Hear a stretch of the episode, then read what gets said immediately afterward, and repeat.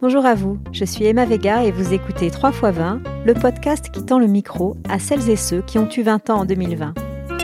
Information coronavirus. I am at the Wuhan airport right now. Mercado de productos marinos en Wuhan. C'est ici qu'un virus animal a l'origine de cas de pneumonie. Because of the spreading coronavirus. Epidemic constitutes a global emergency. Les restaurants, les bars, tous les commerces non essentiels à la vie de la nation. Jeudi soir, le président de la République s'est adressé à la nation.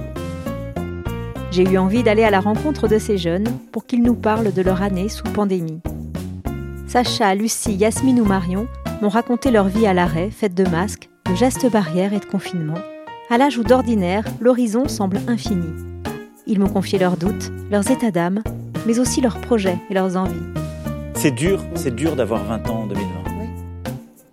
3 x 20, c'est parti, parce qu'en vrai, c'était comment d'avoir 20 ans en 2020 Tousser ou éternuer dans votre coude. Pour ce premier épisode, c'est Lucie qui prend la parole. En novembre dernier, j'avais déposé une petite annonce dans le hall de ma résidence qui invitait celles et ceux qui le souhaitaient à me contacter pour ce projet.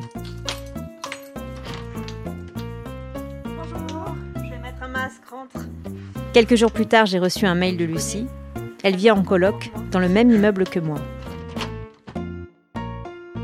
Après quelques échanges, nous nous sommes donc donné rendez-vous dans mon appartement et Lucie m'a raconté sa galère pour trouver un apprentissage.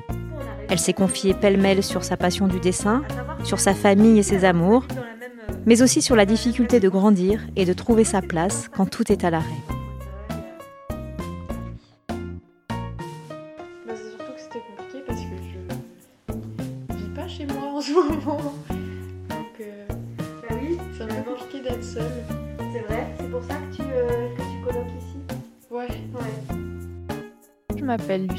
J'ai 21 ans. Et euh, en ce moment, bah, je suis un peu à la recherche euh, d'un apprentissage dans le tatouage. Donc euh, c'est pas exactement une recherche de boulot et c'est pas exactement une recherche euh, d'études non plus, c'est un peu particulier. Là, je sors de deux ans de BTS en design graphique et d'un an de service civique et là, ben, je pense que j'ai un peu trouvé ma voie et que j'essaye de me faire une place là-dedans. Je me suis beaucoup fait tatouer dans des salons, mais j'ai encore jamais travaillé. Là, je cherche du coup. Avec le coronavirus, c'est euh, hyper compliqué. À la base, je viens de Strasbourg. J'ai quitté Strasbourg pour faire mon BTS en fait, de design graphique. Je suis allée à Montpellier. J'avais envie de bouger surtout. J'ai fait aucun vœu à Strasbourg parce que j'avais envie de découvrir un peu autre chose.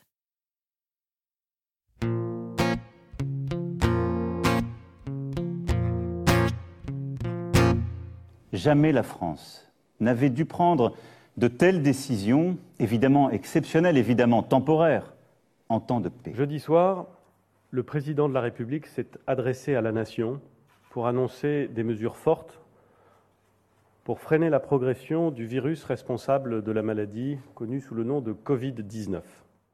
Ah, quand ça a été annoncé, j'y croyais pas en fait.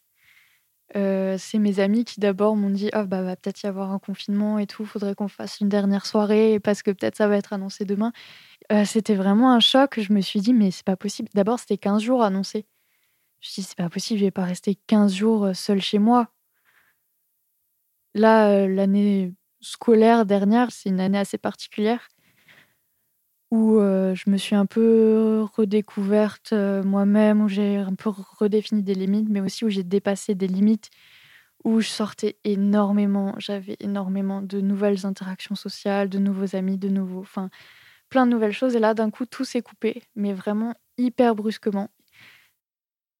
Ce que j'ai mal vécu surtout, c'est mon appartement de 20 mètres carrés.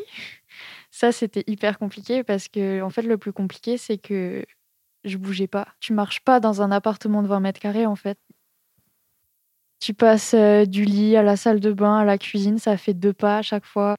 Et sortir alors qu'on est confiné, moi, ça me motivait pas du tout, du tout. Et du coup, je sortais une fois par semaine pour faire des courses. Donc, je bougeais pas. Avant le soir, je sortais beaucoup. Bah là, du coup, je jouais à des jeux vidéo beaucoup avec mes amis. Eux, ils aimaient bien faire des vidéoconférences, mais ça, j'aime pas trop les apéros vidéo. euh. Du coup, je jouais beaucoup à des jeux vidéo euh, en ligne avec mes amis et c'est comme ça que je retrouvais de l'interaction sociale en fait. C'était un peu le rendez-vous du soir à chaque fois. Je pense que sans ça, euh, ça aurait été encore pire en fait. Et après, ouais, pareil, je me mettais des objectifs créatifs surtout. Du coup, ça, ça m'a bien aidé quand même. J'avais du temps. Et d'habitude, j'ai- l'impression d'avoir jamais le temps pour faire, euh, pour pousser ma créativité et mes dessins comme je le souhaite. Et là, j'ai vraiment pu tester des nouveaux trucs et, et, et aller plus loin. Donc, ouais, là-dedans, là-dedans, ça m'a quand même bien aidé. Il n'y a pas que des côtés négatifs. Au final, bon, même si on n'a pas énormément de positifs, mais euh, l'art euh, peut vraiment aider les gens. Moi, de toute façon, c'est quelque chose qui est très très présent dans ma vie, donc. euh,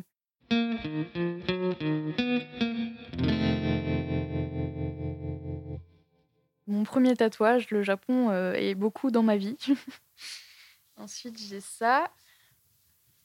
Euh, Celui-là, je l'ai fait il y a deux semaines. Donc Ghibli, toujours animation japonaise. J'ai un serpent sur l'avant-bras, euh, dans un style assez particulier que les gens aiment pas forcément, mais moi j'adore. Euh, qui est pas forcément ni réaliste ni euh, très graphique. J'ai une pieuvre que j'ai fait en convention à Narbonne, une des seules conventions qui n'a pas été annulée par le coronavirus. J'ai un gros tatouage assez abstrait avec plein d'œils et des bras. Donc tout ça sur le bras gauche. Euh, j'ai un signe aussi, d'un un symbole d'un manga aussi, qui s'appelle Full Metal Alchemist, sur l'épaule. Et un petit Sylvain de Princesse Mononoke que j'ai fait il y a deux semaines. J'ai aussi un gros loup sur la cuisse. Et euh, une, grosse pièce ornementale euh, sur le torse entre les seins. Et voilà, j'ai fait le tour, je crois. 3 fois 20. Je pense pas qu'ils écouteront ce podcast.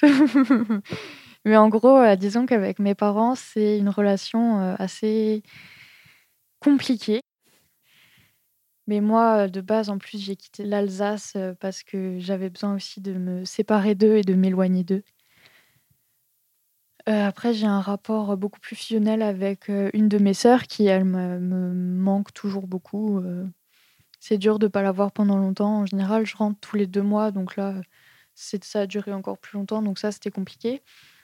Mais ouais, ma famille, euh, c'était euh, c'était compliqué dans le sens où euh, ils, veulent souvent m'appeler, mes parents. Et là, pendant le confinement, encore plus, parce qu'ils voyaient que j'étais mal. Et du coup, ils arrêtaient pas de me dire, mais appelle-nous quand tu vas pas bien.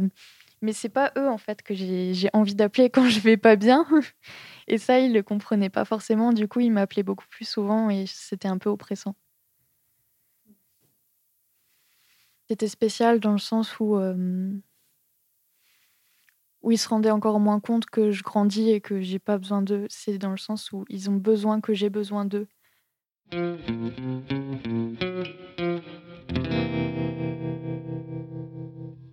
On s'était séparés avec mon copain euh, au début de l'année scolaire, donc vers octobre.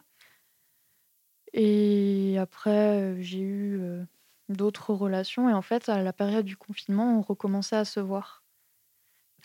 Lui, il, euh, il travaille dans le handicap, du coup, il pouvait sortir, il avait des attestations. Et du coup, c'est arrivé une fois qu'il vienne me voir. À chaque fois, je lui disais Ah ouais, je vois une vraie personne, enfin, c'est trop bien. La solitude, elle m'a trop pesé. Donc, euh, j'arrivais plus à rester seule. Et c'est pour ça que maintenant, le deuxième confinement aussi, je l'ai, je l'ai passé euh, là, dans la colocation de mon copain, parce que je pouvais pas revivre ça, en fait. C'est ouais, c'est surtout des crises d'angoisse et surtout des beaucoup de renfermement sur moi-même. En fait, à la base, je suis quelqu'un d'a- d'assez stressé et angoissé. C'est marrant parce que sur Sur le coup, on peut croire que je suis vraiment très sociable, expressive et tout quand je rencontre des gens. Mais en fait, euh, le social avec des, des inconnus, j'ai vraiment beaucoup de mal. Par exemple, rentrer dans un magasin et parler au vendeur, ça, c'était un truc à un moment, j'y arrivais pas. Et euh, au fur et à mesure que je grandis et tout, bah, ça allait mieux. Et là, en fait, j'avais l'impression d'être revenue au niveau zéro de ma sociabilité. Même juste aller chez le coiffeur, oh là là, c'est compliqué. C'est dur, c'est dur d'avoir 20 ans en 2020. C'est dur. Donc je donnerai jamais de leçons à nos jeunes. Parce que ce sont ceux qui, honnêtement, vivent un sacrifice terrible. Des examens annulés, euh, de l'angoisse pour les formations, de l'angoisse pour trouver le premier job. Euh, bah, j'ai envie de dire, euh, même pas en 2020, c'est c'est- c'est dur d'avoir 20 ans euh, dans un contexte où, enfin, je trouve qu'on demande de plus en plus de faire des longues études, alors que derrière, ça amène pas forcément à, un boulot. Le truc de c'était mieux avant, c'est très facile. Mais d'un côté, quand je vois comment c'était à l'époque de mes parents, euh, le boulot, ça, ça allait de soi quand tu sortais des études, et même ça allait de soi euh, sans longues études. Alors, euh, notre génération, euh, j'ai envie de dire, euh, même sans coronavirus, c'est compliqué. Mais là, c'est vrai que ça en ajoute encore. Et même moi, je le vis, ça, de la difficulté de rentrer dans. d'avoir un rôle, en- entre guillemets, dans la société, alors que on a encore plus de bâtons dans les roues, quoi. Je trouve que c'est un peu hypocrite de sa part, sachant les, mesures, euh, tou- toujours plus de mesures qu'il met. et je pense par exemple au moins 5 euros d'APL. Déjà, euh, il y a des gros soucis de, précarité euh, chez les étudiants et on rajoute ça. Et tu as des discours derrière, genre Oh, bah 5 euros, c'est pas ça qui va manquer. Ben, dire ça, surtout de gens politiques qui n'ont jamais vécu dans la classe moyenne ou dans la précarité, c'est, il est totalement en dehors de, notre réalité. Donc, euh, il peut pas savoir et il peut pas s'imaginer. Maintenant, euh, j'ai euh, mes parents qui payent le loyer et 270 euros par mois pour faire des courses et des sorties et tout, en fait. Si je sors, euh, je sors pas tous les jours en général, mais vraiment, euh, en fait, tu comptes tes sous.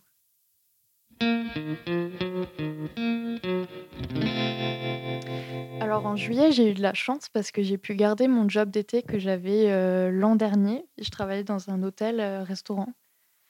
Et euh, j'ai fait mon book pour les tatoueurs. Et à fin août, euh, j'ai commencé à aller démarcher tous les tatoueurs pour trouver un apprentissage. Et là, je suis allée voir tous les salons de Montpellier qui m'ont dit soit non, soit on a déjà un apprenti, soit ah bah avec le Covid, euh, c'est hyper compliqué, euh, donc euh, reviens plus tard ou à un autre moment de l'année ou quand ce sera passé. Ça, on m'a dit plusieurs fois quand le Covid sera passé, peut-être. Mais bon, quand le Covid sera passé, je suis pas sûre qu'il passe réellement un jour, genre du jour au lendemain. Bon, bah c'est bon, il n'y a plus de Covid, on peut sortir. Juste avant le second confinement, en fait, j'ai commencé à chercher un petit boulot à temps partiel, histoire d'avoir quand même un petit euh, complément, quoi. En ce moment, il y a beaucoup, beaucoup d'annonces d'auxiliaires de vie. Donc, assistant de vie, euh, ménage, euh, euh, pour les personnes âgées, handicapées physiques, tout ça. Et comme j'avais pas du tout envie d'aller travailler au McDo ou dans un fast-food, bah, j'ai postulé là-dedans. Et du coup, euh, pendant le confinement, ils m'ont appelé, ils m'ont dit ah bah c'est bon, on vous prend, euh, fin du confinement, euh, dernier entretien, signature du contrat, formation, et j'ai commencé à la fin du, confinement, du deuxième. Pour moi, ça aurait pas eu de sens d'aller au McDo au Burger King dans une multinationale qui s'en fout des gens qui- qu'ils emploient euh, et, qui et que nous, en gros, on sert vraiment à, rien, quoi. Être auxiliaire de vie, c'est c'est cool parce que tu peux aider des gens qui en ont besoin. Ça, c'est hyper gratifiant en vrai.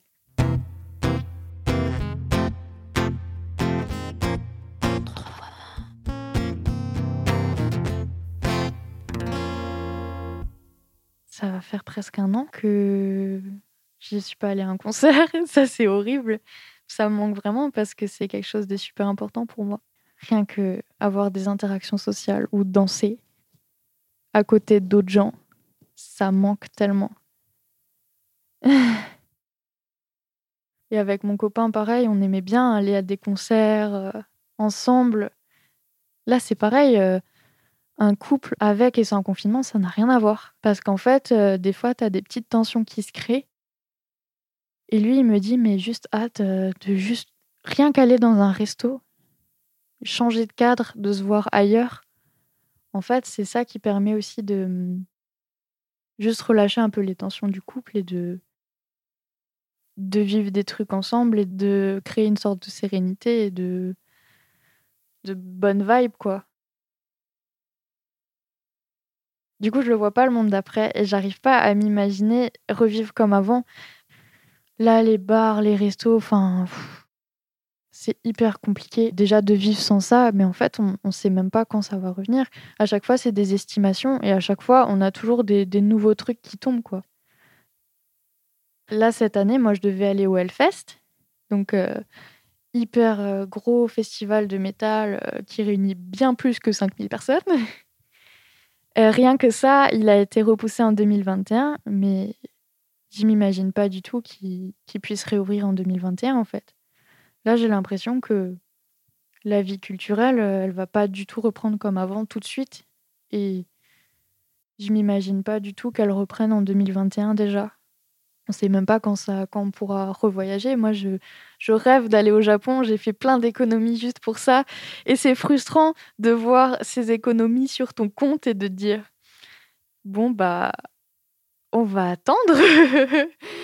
même pas pouvoir se projeter parce qu'on ne sait même pas quand on, va pouvoir voyager. Genre vraiment, c'est une sorte de stand-by dans la vie. Euh. Il y a aussi ce truc de les jeunes quand ils ont 20 ans, ben ouais, ils voyagent et ils vont voir le monde, mais ça c'est frustrant aussi de même partir juste une semaine ou même un week-end en Espagne ou de faire un truc comme ça, c'est même ça c'est pas possible quoi. Même ça c'est trop dur. Du coup, je ressens euh, plein d'émotions, euh, de frustration, d'impatience, euh, de colère, de. Mais en fait, surtout de frustration, de vraiment mettre une. T'as l'impression de mettre une pause dans la vie. Puis de pas pouvoir se projeter. Et puis. Moi, c'est encore plus particulier parce que j'ai mon, mon projet, même professionnel, qui s'arrête, quoi. Tout le monde me dit, ben là, tant qu'il y a le coronavirus, c'est pas possible on peut pas te prendre dans un salon. Des fois, je me dis, mais pourquoi je m'embête à aller dans la culture, euh, aller dans un truc artistique, à, me, galérer encore plus, mais surtout dans cette période. Des fois, je me dis ça, et je me dis, bah, autant euh, faire un métier, euh, de faire totalement autre chose. Enfin, c'est plein de questions comme ça, en fait, qui, qui de remise en question de qu'est-ce que va être ma vie et comment on va la construire alors qu'il y a tout ça. Et je peux même pas me dire, bah c'est bon, de toute façon, là je suis en études et peut-être qu'à la fin de mes études ça s'arrangera, comme euh, j'ai des amis qui sont, qui sont en études là, donc voilà, pour l'instant ils essayent de pas trop se poser de questions. Non, moi je suis vraiment là-dedans, dans ce truc de bah. eh ben on va rester inutile encore un petit peu, c'est pas grave. C'est vraiment cette sensation de que moi j'ai d'inutilité dans, dans, la société, quoi. Même si là j'ai mon petit boulot à temps partiel, mais vraiment c'est ce truc de je flotte et je sers à rien. C'est chiant. C'est dur.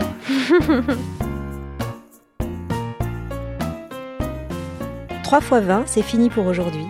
Si vous voulez découvrir le travail de Lucie, filez sur son compte Instagram lucie.yks. Avant de se quitter, je tiens à remercier l'équipe de Radio Clapas de Montpellier pour ses précieux conseils et sa patience. Un merci très spécial celui-là à Vincent Knobil pour son soutien sans faille et pour cet envoûtant générique.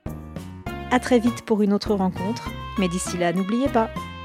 Saluez sans serrer la main et arrêtez les embrassades.